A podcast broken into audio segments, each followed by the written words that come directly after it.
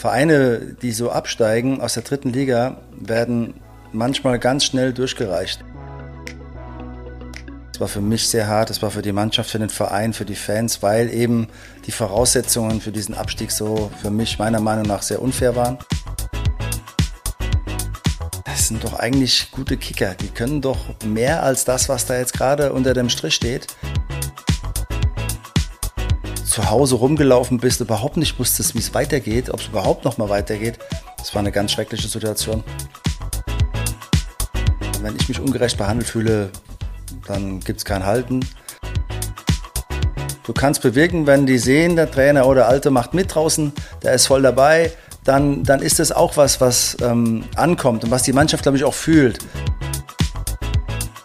Gegrillter Pfälzer Saumagen als Burger mit Rotkraut, Weltklasse. Auch ich würde gerne mal mit so einem Pep Guardiola, will ich gerne mal angehen. Das ist Sportlust. Seid willkommen beim Podcast über Menschen, Sportler, funktionäre Bewegung, Nachspielzeit und Wadenkrampf. Die Stimme, die ihr gerade gehört habt, ist Alexander Heflig. Er ist Münsteraner, Schreiberling, Ironman, Gladbach-Fan, Mr. Left-Hand. Er ist Fundrunner und würde gerne die Welt verbessern. In unserem Podcast geht es um Sport, Vielmehr aber noch geht es um die Menschen, die ihn ausüben, die ihn begleiten. Wir sprechen mit ihnen über Erfolge, über Misserfolge und das, was sie antreibt. Und mit dabei ist auch Ulrich Schaper, Backpacker, Crossfitter, Holzarbeiter, Publizist, Watzmann-Besteiger, Werder-Anhänger und er würde gerne das Klima retten. Zuerst ein Abstieg, dann ein Jahr Corona. Obwohl unser heutiger Gast Münster bislang nur im Ausnahmezustand erlebt hat, sagt er, es ist meine schönste Trainerstation. Als Spieler war er für den ersten FC Kaiserslautern, den FC Saarbrücken, Alemannia Aachen, Pirmasens, Homburg, Rodenbach auf dem Feld. Seine Trainerstationen waren unter anderem SV Elversberg, äh, Sonnenhof Groß Asbach, der erste FC Kaiserslautern. Er ist 49 Jahre alt, ein waschechter Pfälzer und seit dem 1. Januar 2020 Cheftrainer des SC Preußen Münster. Herzlich willkommen, Sascha Hildmann.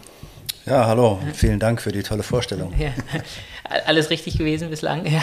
Äh, fast alles richtig. Ich war auch noch in Mainz in der, in der Jugend, äh, U16, U17 Trainer. Auch das war ein, ein großer, eine große Erfahrung für mich und äh, hat mich auch persönlich nochmal weitergebracht. Das war direkt nach der Fußballlehrerausbildung. Mhm. War das da in dem NLZ. Äh, jeder, der das kennt in Mainz, ist schon, wird da sehr gut gearbeitet und habe da gute ja. Erfahrungen gesammelt. Okay. Ja. Ähm, wenn du einmal zurückblicken magst, ähm, welchen Moment aus, dem, aus diesem Pandemiejahr wirst du nicht vergessen? Das ist eine gute Frage, weil es waren sehr viele Momente, die ich nie mehr vergessen werde. Auf welche ich mich da jetzt festlegen soll, ist schwierig. Aber ich glaube, der Moment, als dann gesagt wurde, dass wir, oder als es dann klar war, dass wir abgestiegen sind, das war sehr, sehr hart. Es war für mich sehr hart, es war für die Mannschaft, für den Verein, für die Fans, weil eben die Voraussetzungen für diesen Abstieg so für mich meiner Meinung nach sehr unfair waren. Es hat mit Fairnix nichts, nichts mehr zu tun gehabt, was da abgelaufen ist, wie wir da auch teilweise vom DFB behandelt wurden und wie dann mit aller Macht diese Spiele durchgedrückt wurden. Dass dann diese, dieses Ergebnis des Abstiegs, der normalerweise, behaupte ich, vermeidbar gewesen wäre, natürlich ist es hypothetisch, aber ich bin davon überzeugt, dass es geklappt hätte. Mhm. Und das war für mich ein Moment, der mir persönlich und auch, glaube ich, allen Preußen sehr wehgetan hat. Was, was glaubst du, hat euch vielleicht mehr zusammengeschmeißt, dieser Abstieg oder diese Zeit danach, dieses Jahr sozusagen in der Isolation, in, im Lockdown? Ähm, ich glaube tatsächlich, dass so ein Abstieg oder so ein Leiden, wenn man das mal mitgemacht hat und ähm, man auch mit den Leuten dann zusammengearbeitet hat, sehr intensiv zusammengearbeitet hat in dieser Zeit, dass das sehr, sehr, sehr verbunden, eine große Verbundenheit da ist und dass man sich da schon sehr, ähm, dass man zusammengewachsen ist und auch wirklich ein gutes Gefühl füreinander bekommen hat. Und das war, glaube ich, äh, schon so, dass wir da noch enger zusammengerückt sind und uns da sofort in so eine jetzt erst Rechtsstimmung gebracht haben. Und äh, ich habe das versucht auch vorzuleben, weil ich gesagt habe, es, es kann jetzt hier nicht Schluss sein, das kann jetzt nicht das Ende gewesen sein. Und Vereine, die so absteigen aus der dritten Liga, werden manchmal ganz schnell durchgereicht und haben große Anlaufschwierigkeiten, in der neuen Liga sich zurechtzufinden. Es ist eine große Tristesse überall, bei, vielen Vereinen. Und das wollte ich mit aller Macht verhindern. Und ähm, deshalb habe ich da versucht, sofort entgegenzuwirken, dass so ein Verein nicht ins Taumeln gerät, sondern aufsteht. Und ich glaube, das ist uns ganz gut gelungen bis jetzt. Meine Frau sagt immer, äh, sie versteht das nicht. Sie ist Österreicherin. Äh, sie versteht das nicht beim Fußball, dass man da so trauern kann und so leiden kann.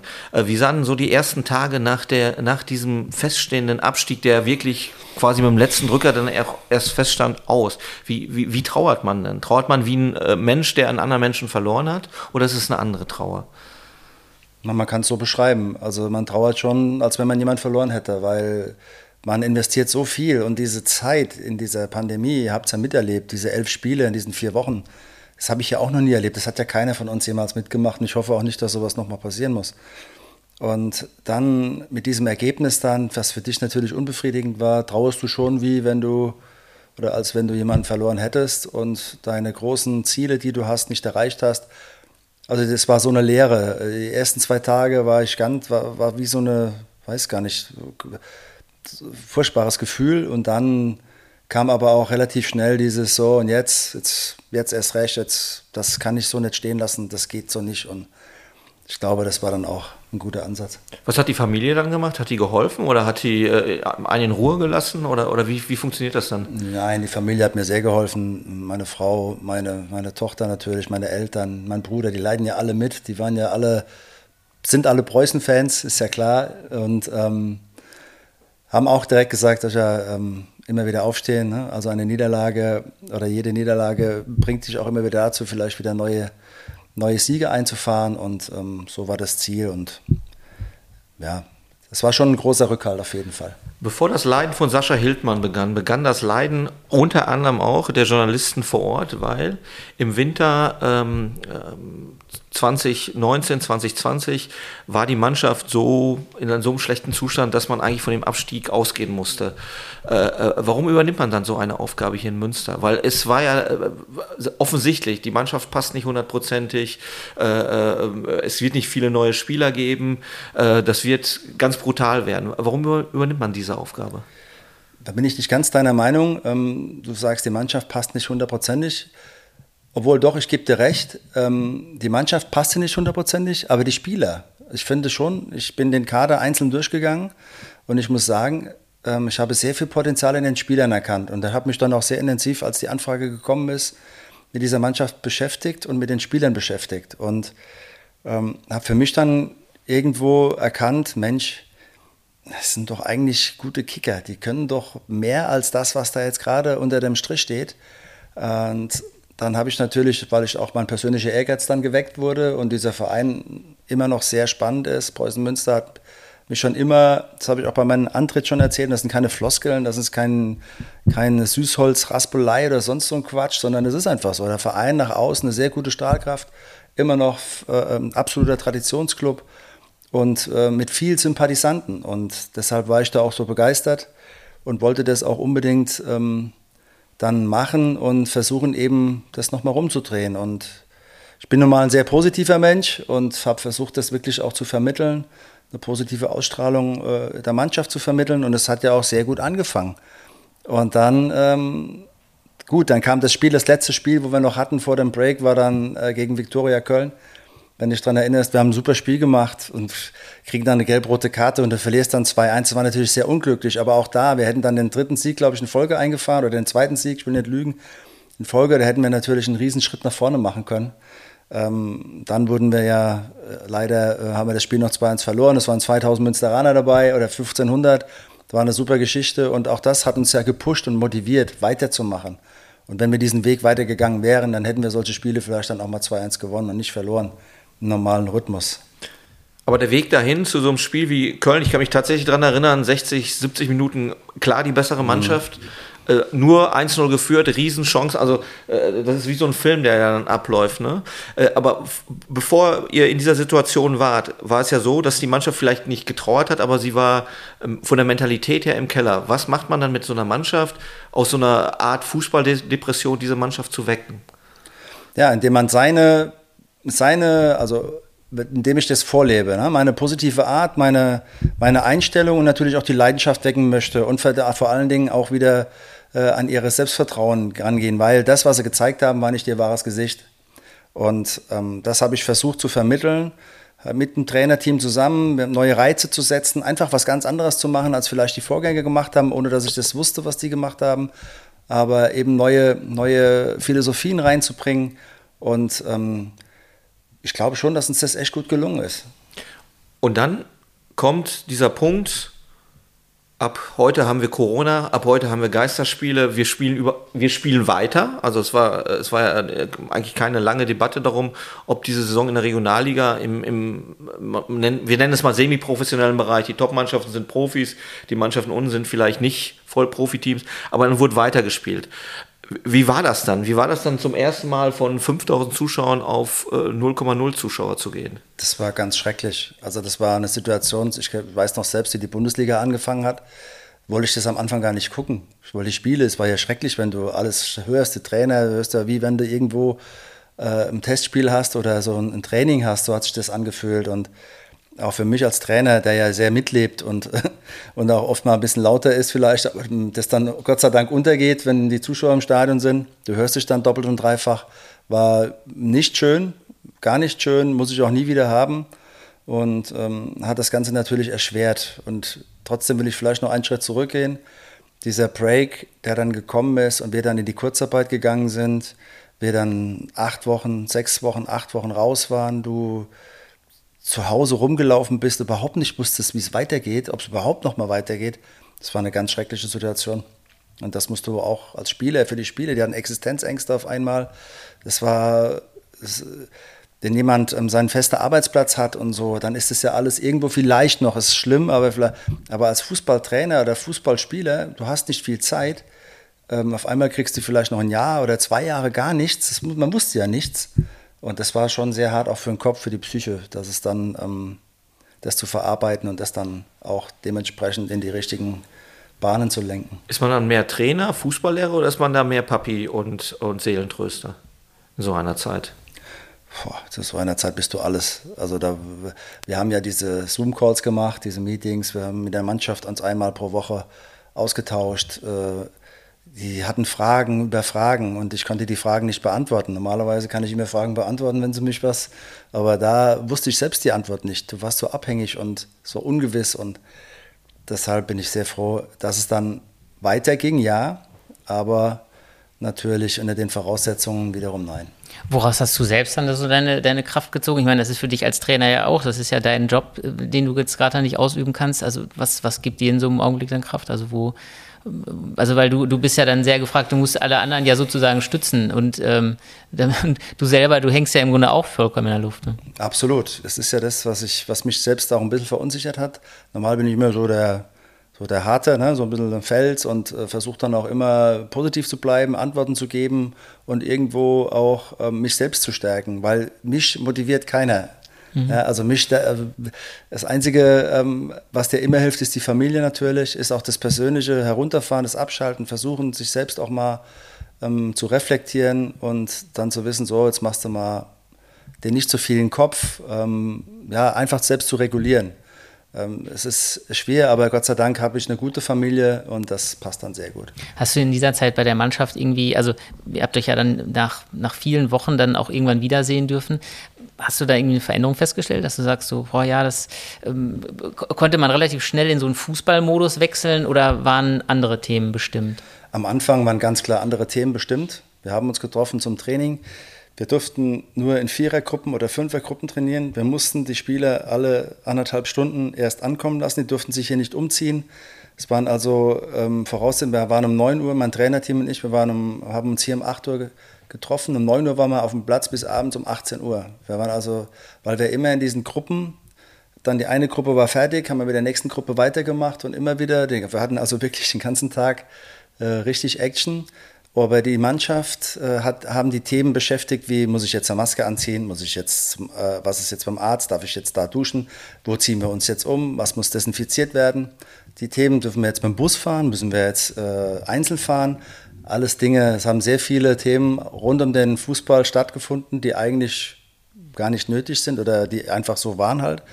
Und das hat auch abgelenkt. Und natürlich auch, wie geht es weiter, Kurzarbeit, finanziell, die Jungs äh, es ging ja schon an den Geldbeutel auch und ähm, hatten natürlich da auch Angst.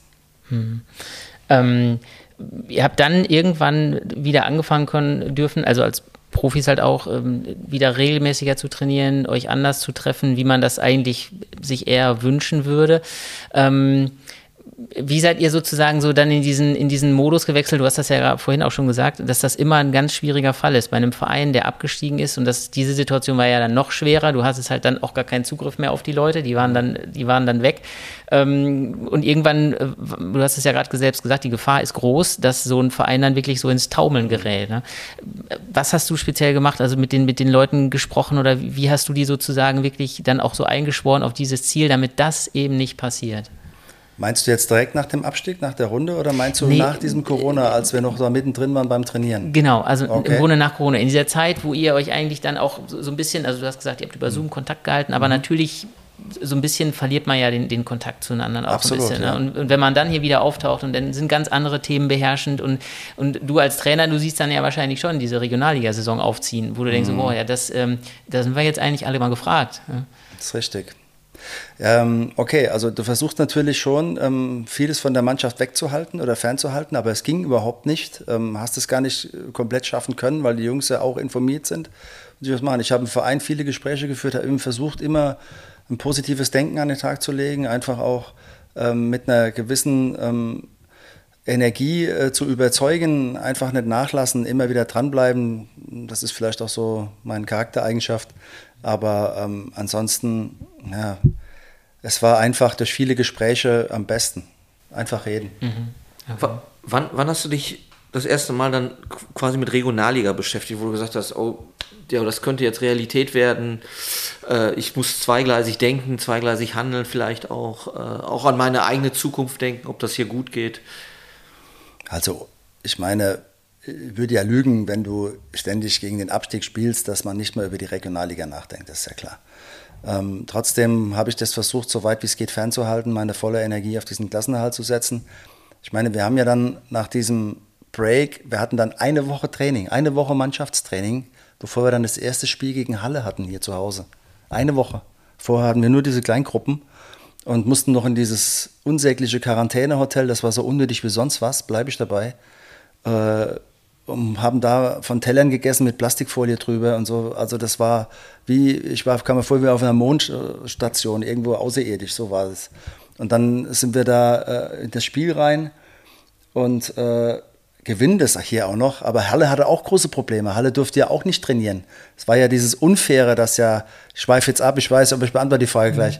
Ich, aber es war ja das Unfaire dann auch, dass dann so Vereine wie Jena das verboten gekriegt haben, mussten dann ihre Heimspiele in Würzburg austragen. Das ist für mich Dinge, die haben mit Fairness und Fußball nichts zu tun. Die wurden dann gequengelt und so lange, und ohne Training mussten die dann spielen und haben natürlich dann auch alles verloren. Und deshalb war natürlich dann auch ähm, diese Fairness und, und, überhaupt, das war für mich komplett abhanden und auch die Glaubwürdigkeit ist dann auch für mich verloren gegangen, muss ich ganz ehrlich sagen. Und das sind alles Aspekte, die dann so eine Wut und Zorn in mir erzeugt haben. Dann natürlich auch gepaart dann Regionalliga, jetzt komme ich wieder zurück aufs Thema, zu sagen, okay, ähm, wir sind ungerecht, natürlich nicht, das stimmt nicht. Die Vorrunde war schlecht, keine Frage, aber im Endeffekt sind wir sehr ungerecht und unfair in diese Liga abgestiegen. Dann habe ich mich damit beschäftigt und habe gesagt, ich glaube, als Trainer darfst du einen tollen Job ausüben bei einem tollen Verein und es wertzuschätzen und ob es dann jetzt Regionalliga ist, natürlich will ich viel höher trainieren, ich habe auch Ziele, aber ähm, es gibt, glaube ich, Schlimmeres, als in der Regionalliga in Preußen Münster Trainer zu sein. Mhm. Und das war mein großes Ziel. Und was noch schöner ist, so einen Verein wieder zurückzubringen, dort, äh, wo sie dann hergekommen ist, das wäre natürlich mein Traum. Wir sind, wir sind im Sommer 20, äh, im Frühsommer 2020. Der Verein muss ja auch entscheiden. Äh, wir sind abgestiegen, gehen wir mit diesem Trainer auch in diese neue Saison. War dir das sofort klar, äh, äh wenn der Verein das will, dann, dann bleibe ich hier in Münster. Das Ding repariere ich auf jeden Fall. Ja, Gute Antwort und eine Ja-Antwort im Podcast, schmiert man immer ab, oder? Ja. Ähm, Nein, eigentlich äh, ganz bei mir war das klar. Punkt. Ausrufezeichen, wie auch immer. Du hast vorhin schon mal also angedeutet, ähm, dass also ganz viele positive Dinge aufgezählt, die du hier bei den Preußen mhm. gefunden hast. Was brauchst du denn grundsätzlich bei einem Verein oder auch bei so einem Ort, um dich, um dich wohlzufühlen? Du hast ja schon ein paar Trainerstationen hinter dir und ja, ähm, ich war, am, aller, am allerwichtigsten ist mir Respekt. Mir geht es einfach um den Respekt. Wie, mit mir, wie, gehen die Leute mit mir um? wie wirst du behandelt und weil ich so, generell so ein Mensch bin, der seine Mitmenschen auch mit sehr viel Respekt behandelt und mit sehr viel, ähm, ja, auch mit einer gewissen, äh, wie soll ich sagen, äh, Höflichkeit. Ja? Also mhm. ähm, ich habe schon einiges erlebt und wenn du in Kaiserslautern Trainer warst, ähm, da ist natürlich eine andere Medienlandschaft und dann kommen, es waren noch nicht mal die Fans, ich habe bei den Fans, war ich sehr beliebt und bin immer noch in Kaiserslautern, aber ähm, da waren eben Sponsoren, da waren eben Menschen, die mit dem Fußball nichts zu tun hatten, die aber aufgrund ihrem Status und aufgrund ihrer Position dann, weil sie zweieinhalb Millionen reinpumpen, glauben, sie müssten den Trainer beeinflussen. Und das sind Dinge, die ähm, ich äh, niemals mehr haben möchte. Ich habe sowas leider erlebt, ist mir passiert, aber es ist vorbei. Und das hat mich dann auch ein bisschen aus der Bahn geworfen. Und hier in Münster darf ich arbeiten. Das heißt, ich werde hier komplett meinen sportlichen Bereich als Trainer mit meinem Trainerteam, darf ich mich entfalten, ich darf arbeiten, es ist vollstes Vertrauen da und die Wertschätzung ist da. Es, Wertschätzung wird immer gerne auch von Spielern genannt, aber als Trainer hat mir das auch mal ganz gerne. Und wenn du merkst, dass das ankommt und wenn du merkst, dass deine Arbeit auch irgendwo gewürdigt wird, auch schwere Voraussetzungen angenommen werden und irgendwo auch fair behandelt wird, dann ist das was, wo ich mich rundum wohlfühle, wo ich so in der Art noch nicht hatte. Mhm. Außer in der Jugendbereich, natürlich in Mainz oder auch in Elversberg, wo 17 Bundesliga aufgestiegen war, damals auch ein tolles Erlebnis. Und ähm, wenn du dann sowas mal erlebt hast, ist das super. Und äh, der Schlag Menschen hier ist auch ein anderer.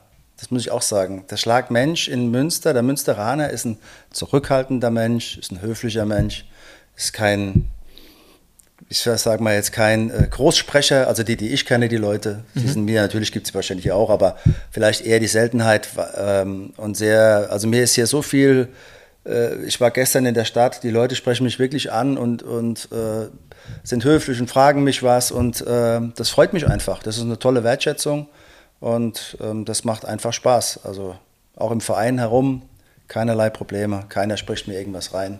Wie hast du denn damals reagiert, als, als dieses Thema aufkam, der Sponsor oder der, der Mäzen mischt dich in, in sportliche Dinge ein? Das ist, ja gar das? Nicht, das ist ja gar nicht aufgekommen, das wird ja gar nicht, das ist ja gar nicht rausgekommen.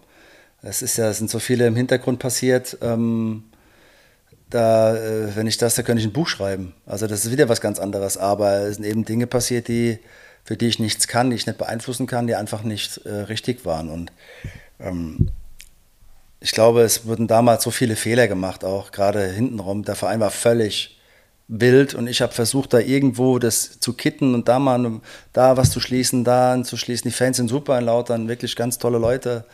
Äh, aber im Verein an sich war damals einfach totales Chaos, muss man ehrlich sagen. Ich komme jetzt vielleicht nochmal auf den, äh, auf den äh, Frühsommer 2020 zurück. Preußen ist abgestiegen, Regionalliga, Trainingsstart. Ich glaube, acht Spieler waren da. Wir sind jetzt ein Jahr weiter. Wie hat sich das von damals zu heute verändert? Ja, natürlich ein Traum jetzt. Ne? Also ich wusste, dass das schwer wird. Nochmal zurück, Abstieg, Regionalliga, äh, Abstieg, dritte Liga, keine Pause gehabt, zehn Tage Pause. In diesen zehn Tagen äh, wahnsinnig viel ähm, telefoniert. Ich glaube, mein Telefon war selten so heiß wie da. Viele Spiele versucht zu erreichen. Mit Peter Niemeyer, neuen Sportdirektor, gekommen. Wir haben äh, viele Gespräche geführt. Äh, Peter hat sich abgestrampelt, ähm, ich habe mich abgestrampelt. Also äh, wolltest du ja dann schon irgendwo einen, einen, einen guten Weg finden.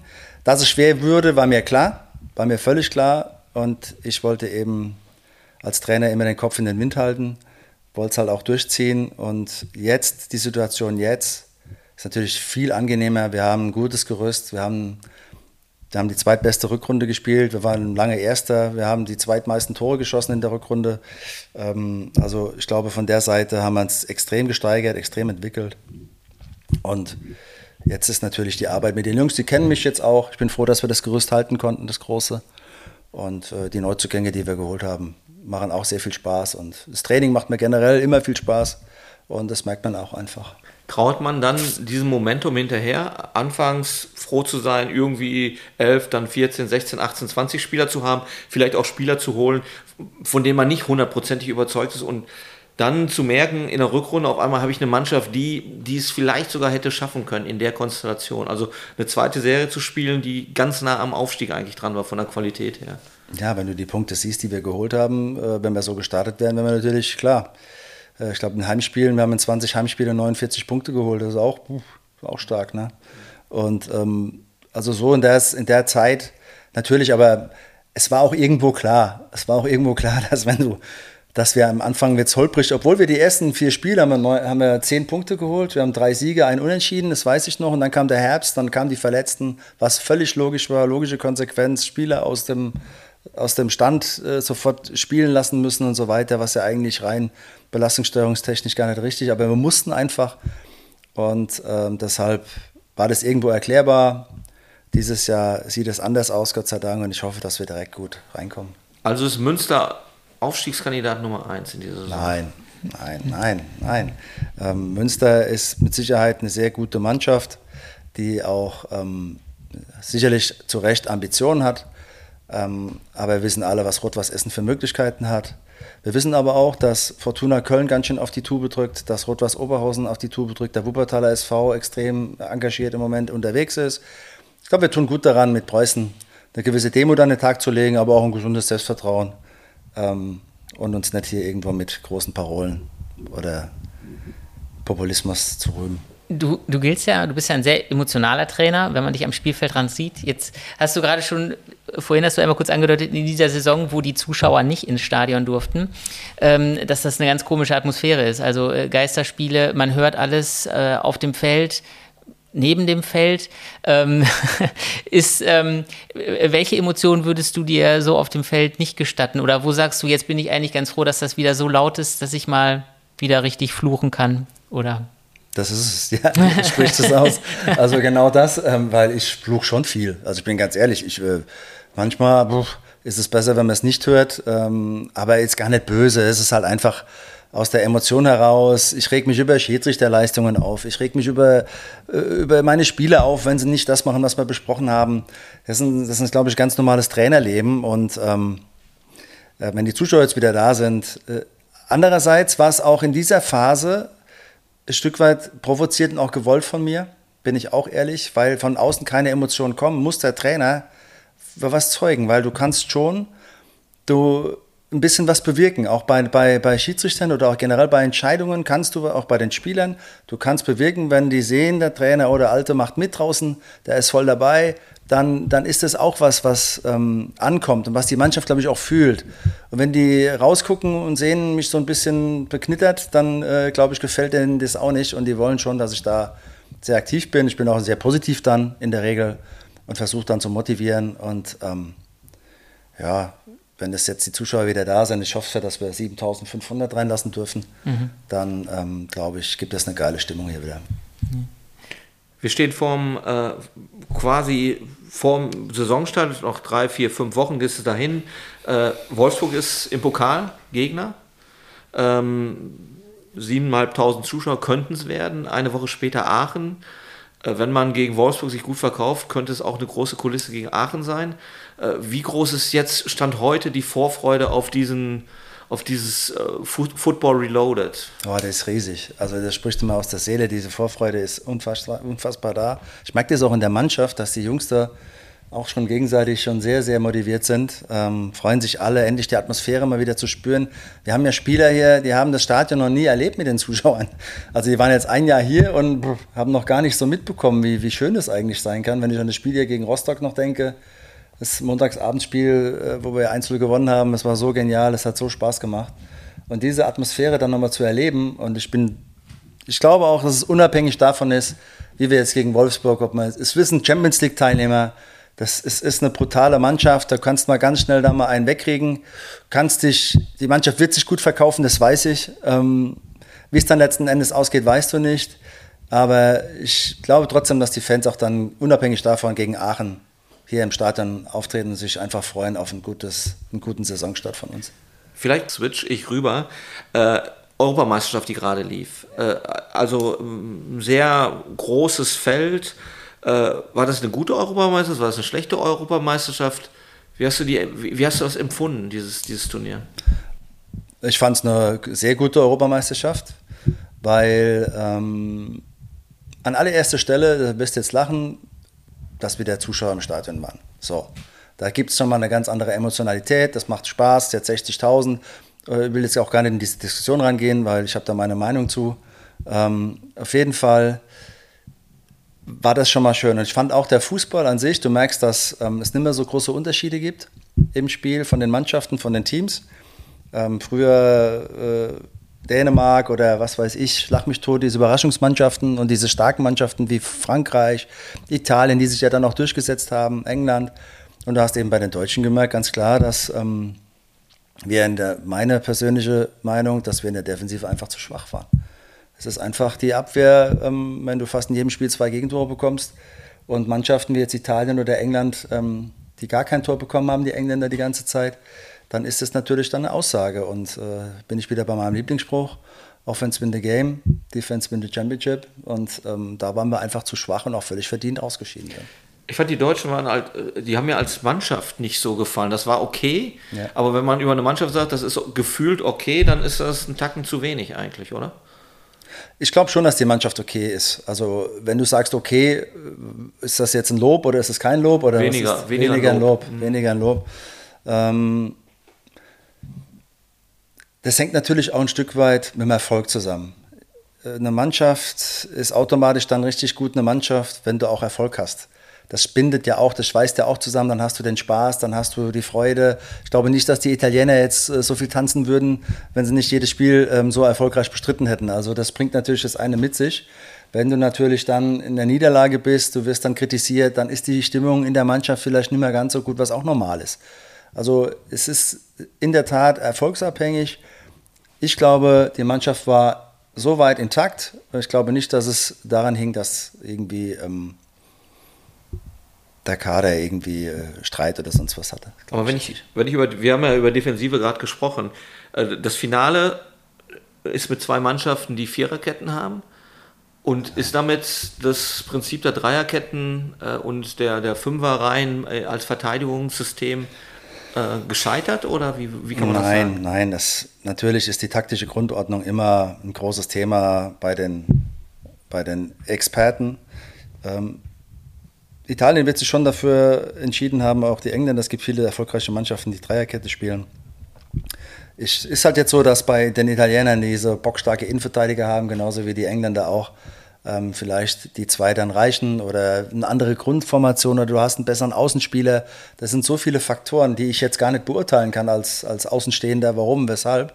Ähm, das macht für mich keinen Wert, ähm, ob jetzt eine Dreierkette oder Viererkette dadurch du erfolgreicher bist. Ich glaube, das kann man nicht messen. Mhm.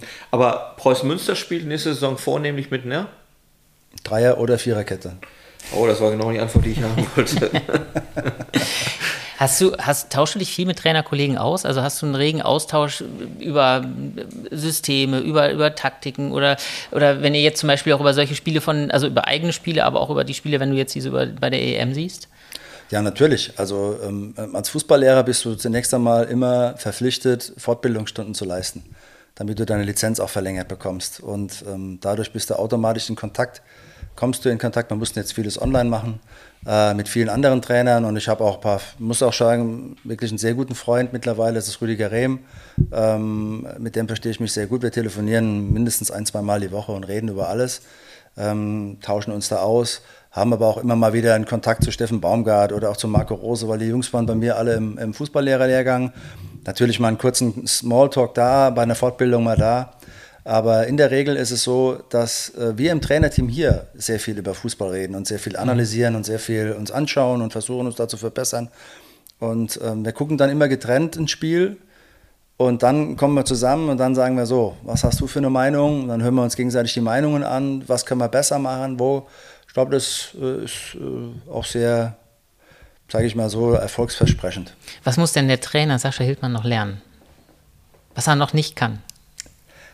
Also was ich noch nicht kann, ist mit Sicherheit ähm, Dinge, die ich nicht beeinflussen kann, noch ruhiger zu werden. Mhm. Eins einfach, weil ich reg mich dann immer noch zu sehr auf. Ich muss einfach noch etwas ruhiger werden. Um, dann bin ich auch ein absoluter äh, Fanatiker für Gerechtigkeit. Und äh, wenn ich mich ungerecht behandelt fühle, dann gibt es kein Halten und dann bin ich vielleicht etwas zu sehr emotional, da müsste ich ein bisschen ruhiger sein. Und was würdest du sagen, was, was die Spieler von dir lernen können, wenn du sagst, wenn die mir wirklich zuhören? Absolut, meine, meine Power, meine Leidenschaft, meine, mein Vorleben. Wenn die sagen, die Spieler, ähm, Trainer, ich habe das immer vorgemacht, ich, ich habe mich immer gequält. Es war mir immer egal, ich habe es durchgezogen, das sage ich ihnen immer, bleib dran. Mich interessiert auch der Fehler nicht. Es, mich interessiert nur die Reaktion nach dem Fehler. Es sind so viele Dinge, die ich ihnen versuche an die Hand zu geben. Was erstens die Psychologie, weil Kopf, Fußball ist so viel Kopf, ist unfassbar. Und äh, diese Birne dann in, den, in die Gerade zu rücken.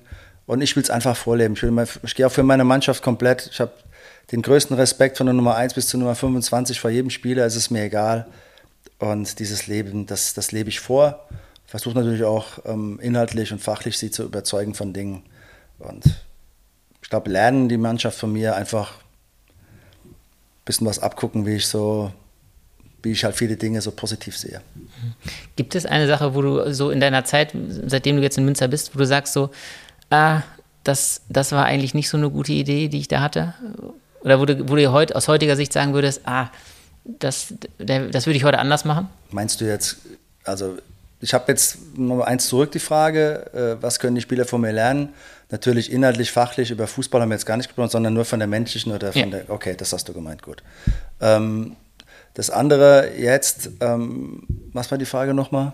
Naja, wenn du jetzt so, so in, in einem Jahr, äh, in anderthalb, so, anderthalb Jahren Münst, würde, ja. ja. Ähm, was würde ich nie wieder machen? Ich glaube, das sind viele Dinge, die ich aber jetzt gar nicht sagen möchte. akzeptiert. Okay, dann, dann, dann helfe ich dir kurz raus, weil okay. ich, ich habe tatsächlich, äh, das, äh, ist ein The können wir einen Schnitt machen im Thema. Mhm. Ich habe in der, in der Vorrecherche ein äh, Foto von dir gesehen, wo du einen ähm, tischlangen Fisch in der Hand hältst. Ja.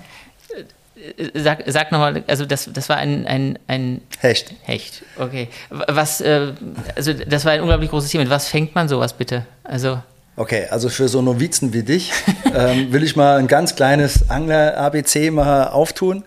Äh, vielleicht mal ein bisschen weiter ausholen. Angeln ist also meine große Leidenschaft, das ist kein Geheimnis. Als ich Trainer in Kaiserslautern wurde, war das erste Foto war in der Bildzeitung ein Foto von mir mit dem Fisch, auch mit einem Hecht. Hat sich irgendwie die Presse gerne draufgestürzt, ist ja auch okay, so können sie ja machen. Ähm, ich brauche das. Äh, übrigens Miro Klose und so angelt auch sehr gerne. Also es sind viele Jungs, die vielleicht so ein bisschen da ihren Ausgleich suchen. Ähm, mit was fange ich sowas? Ich fahre, ähm, es gibt zwei Arten. Entweder du angelst auf Hecht mit einem Naturköder, zwischen mit einem Köderfisch, etwas, der kann, äh, der darf nur tot sein heute und setzt dich hin und wartest. Oder du bist ein aktiver Angler, so ein Spinnangler, so wie ich das am liebsten mache, mit einer Nachahmung eines kleinen Köderfisches, eines kleinen Beutefisches, versuche ich dann mit gezielten Würfen so ein Hecht ein bisschen aus der Reserve zu locken. Und manchmal hast du Glück und da hackt drauf und manchmal hast du eben Pech und angelst fünf Stunden, sechs Stunden, acht Stunden, fängst nichts. Das, das machst du jetzt also im Urlaub oder auch in deiner Freizeit? Das mache ich auch in meiner Freizeit. So oft wie ich nur kann, äh, versuche ich, ich brauche das als meinen Ausgleich. Ich muss das Wasser, ich bin sehr wasseraffin, lieben gerne am Wasser. Ich habe ein kleines Boot, mit dem ich dann am Rhein fahre, gehe auf Wels. Sehr viel angeln, habe schon große Wälse von zwei Meter, über 2,30 Meter gefangen im Rhein. Also wenn einer gern schwimmen geht im Rhein, hat er Freude. Und ähm, das ist wirklich was, wo ich total abschalten kann und ähm, wo es mir dann auch gut geht. Hast, hast du in Münster irgendwie hier schon irgendwo mal geangelt? Ja, ich habe hier in Münster am Dortmund-Ems-Kanal schon geangelt mit Luis. Luis, mein Co-Trainer, angelt ja auch. Mhm. Und äh, da waren wir jetzt aber noch nicht so aktiv, weil dieses Kanalangeln ist nochmal ein bisschen spezieller. Muss die Spundwände ablaufen für Zander und Barsch und so weiter. Ich angel dann lieber am, am, wieder am Rhein, wo du ein bisschen mehr Abwechslung hast. Oder an großen Seen. Hier im Halterner Stausee habe ich auch schon geangelt. Also schön. Schweigt man oder spricht man beim Angeln? Also man schweigt. Man schweigt, auch wenn man zu zweit ist. Ich war jetzt mit meinem besten Kumpel, war ich schon jahrelang äh, in Angelurlaub, waren jetzt wieder auf Rügen und da passiert es, dass wir eine acht Stunden am Boot sind oder zehn Stunden und reden fast drei Sätze. Also es ist sehr angenehm. Das ist eigentlich fast uninteressant. Ich wollte eigentlich fragen, mit, mit, mit, welchem, mit welchem Sportler oder Fußballer du gerne mal angeln gehen würdest. Aber wenn man sich sowieso anschweigt, dann ist das eigentlich ist das trotzdem ein gemeinsames Erlebnis? Könnte das ein gemeinsames das, Erlebnis gerade sein? Gerade deshalb ist es ein gemeinsames Erlebnis. Natürlich spricht man nochmal, quatscht da mal ein bisschen, vielleicht mhm. übertrieben, aber so ein paar Sätze. Aber eigentlich ist man doch, genießt, nimmt es auf, sammelt Eindrücke, denkt drüber nach. Ich denke ganz viel über Fußball dann auch nach, muss ich auch ehrlich sagen. Oh, das kann da, wie kann man das trainieren, was können wir da machen? Überlegst dann halt mal und nutzt einfach diese Zeit. Aber mit wem ich gern mal angeln gehen würde, meinst du Fußballer oder Sportler? Ja, darfst du aussuchen. Boah wem würde ich denn gern mal angeln gehen? Oder generell mal, ähm, boah, da gibt es ja so viele, ne? Früher war das ja, wenn ich jetzt mal ganz weit aushole, war ich ja totaler Fan von Michael Jordan im Basketball. Ich habe das ja geliebt, die Chicago Bulls habe ich immer live mhm. geschaut. Das wäre so ein Athlet gewesen, weil das für mich der perfekte Athlet eigentlich war. Aber so beim Fußball zu bleiben, auch ich würde gerne mal mit so einem Pep Guardiola, würde ich gerne mal angeln gehen. Ja. Das würde dich mal reizen. Was, was passiert? Ich, ich bin auch Novize. Ähm, mir schmeckt noch nicht mal Fisch. Aber was passiert mit so einem Fisch? Wird er zerlegt? Wird er dann gegessen? Ja, oder? also, dann, ich weiß, ich bin hier in der Öffentlichkeit. Ähm, normalerweise, äh, natürlich, man fängt den Fisch, man verwertet den Fisch. Also, ich kann filetieren, ich mache das alles. Esse auch sehr gerne Fisch, Zander, Barsch oder auch mal ein Hecht als Frikadelle oder so. Das mache ich alles. Kann ich alles machen, kein Problem. Ähm, in der Regel, wenn wir in Holland sind zum Beispiel, dann lassen wir die Fische aber wieder zurück. Das heißt, ähm, da ist Catch and Release angesagt, dann muss die Fische dann zurücksetzen. Und dann machen wir ein schönes Foto, in, ganz schnell den Haken raus und lassen den ganz locker wieder schwimmen, dass er noch mehr Nachwuchs sorgen kann. Mhm. Ist, ähm, bei mir stellt sich dann die Frage, wenn ich das so höre, ich kann ihn ausnehmen und kochen und mhm. äh, tralala. Äh, ähm, was wäre eigentlich aus Sascha Hildmann geworden, wenn er kein Fußballtrainer geworden wäre? Auch diese Frage habe ich schon oft gestellt bekommen, ähm, hat sich aber alle zehn Jahre verändert. Ne? Also die Antwort, weil ähm, mit 20 denkst du anders wie mit 30, mit 30 anders wie mit 40, 40 wieder anders wie mit 50. Ähm, mittlerweile habe ich echt andere Schwerpunkte. Früher habe ich gesagt, ich hätte das Autohaus von meinen Eltern übernommen. Oder habe ich ja auch teilweise, war ja sieben Jahre Geschäftsführer in dem Autohaus. Ähm, das würde ich jetzt heute nicht mehr tun, weil das würde mir keinen Spaß mehr machen. Ähm, absolut nicht. Ich würde mir was suchen, ähm, wo ich weniger Verantwortung hätte, ganz klar. Ähm, wo du vielleicht auch mal als Typ paar, ähm, ein bisschen Freiraum hast, aber ich kann es jetzt gar nicht genau sagen. Ich koche sehr gerne, vielleicht wäre ich sogar Koch geworden, ich weiß es nicht. Irgendwas, wo ich mich vertun kann, wo ich mich verwirklichen kann, aber nicht mehr so viel Verantwortung habe. Aber Koch und Küche ist ja eigentlich äh, äh eine Art äh, halbstarken Schlägerei, wenn man, wenn, man, wenn man sich so umhört. Also die Köche in den, in den Küchen regieren wie, äh, wie, wie, wie, wie Rocker und nicht wie, wie äh, am, am, Diskurs und an der Debatte interessierte Menschen von der Hochschule. Ne? Also von daher äh, würde, würden Hildmann vielleicht hinpassen. Ne? Am, am, am, Spielfeld dran dicken machen und dann in der Küche auch noch. Das ist genau der Punkt. Vielleicht würde ich das gerade nicht tun. Ähm, vielleicht würde ich wirklich so ein Koch sein, der äh, aus Spaß und Freude einfach kocht, wenn man sich das erlauben darf. Ich glaube, in dieser Sterneküche, wie du schon ansprichst, da geht es ja wirklich, das ist eine Regentschaft, das ist ja wie so ein Feldherr. Ähm, das stimmt schon. Ach, ich weiß es nicht. Das ist jetzt alles aber wenn wir beim Essen sind, dann frage ich doch mal, Lieblingsgericht wäre, ist oder wäre? Oh, dann bin ich jetzt das äh, Pfälzer Saumagen. Gegrillter Pfälzer Saumagen als Burger mit Rotkraut, Weltklasse. Das ist ja Weltklasse. Das ist ja fast schon Helmut Kohl. Absolut Weltklasse. Schmeckt super. Also ähm, ist auch bei uns in der Pfalz, in jedem Sternelokal gibt es das. Kannst du bestellen. Wird auch so oft verkannt. Äh, man hört nur diesen Saumagen und denkt, hm, schrecklich. Dabei ist das ja nur die Haut von dem Saumagen. In die Füllung ist ja was ganz anderes, eine Kartoffel drin, ist eine Sülze drin. Und das, es kommt immer wieder an, wenn ich Freunde einlade zum Grillen. Jeder macht immer Würstchen, jeder macht immer einen Steak. Ich sage immer, bei mir gibt es Saumagen, kommt da vorbei. Dann lege ich die Dinger da drauf, schneide in Scheiben und dann ein Brötchen und dann schön Rotkraut drauf, warm, super. Aber wenn, wenn wir gerade so ein bisschen beim Privaten sind, wie, wie, ist das eigentlich? Äh, fünf Tage in der Woche oder vier oder fünf Tage in der Woche Fußball in Münster, zwei Tage in Kaiserslautern. Äh, wie lange hält man das aus, so ein Leben? Äh, getrennt von der Family?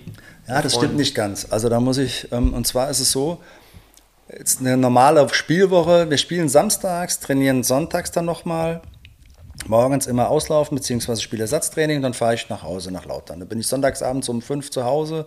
Das ist bei den Auswärtsspielen der Fall.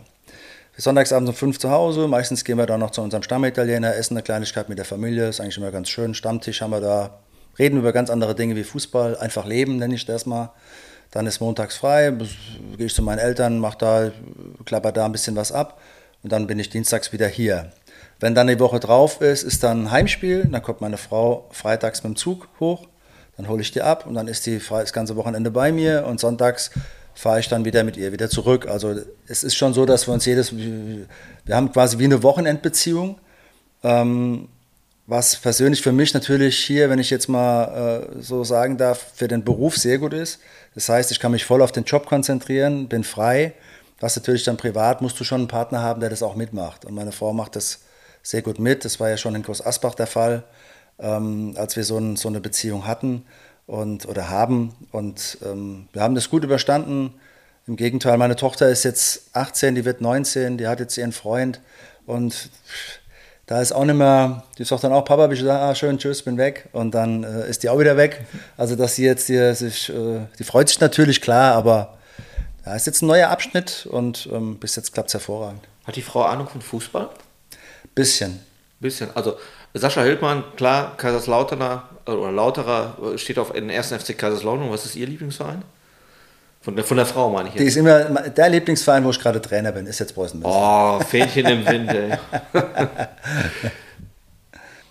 Ja, was, was, was gibt es denn in, in Münster? Also du hast ja im letzten Jahr, es ist ja eigentlich so ein bisschen schade, wenn man in so eine Stadt wie Münster kommt und man kann ja eigentlich nichts machen. Ne? Also ich meine, Münster hat unfassbar viel zu bieten. Also es ist äh, also, ja. äh, äh Grüncafés, Bars, Kneipen, Cafés, äh, irgendwie den Hafen, den, den Wochenmarkt, Aasee, keine Ahnung. Ähm, was äh, musst du noch nachholen oder wo hast du noch? ich habe noch sehr viel Nachholbedarf. Ähm, yeah. Aber du hattest, hattest, schon ein bisschen Gelegenheit, ein bisschen. Ja, so ganz langsam. Ne? Ich meine, ich bin auch, es ist halt dann der Nachteil, wenn du dann eben alleine hier bist unter der Woche, habe ich aber eh kaum Zeit. Dann gehe ich mal abends, fahre ich mal kurz runter, wenn ich schnell noch was essen möchte oder so, oder vielleicht mit meinem Co-Trainer, äh, dass wir noch schnell irgendwo uns in den Hafen setzen, was essen.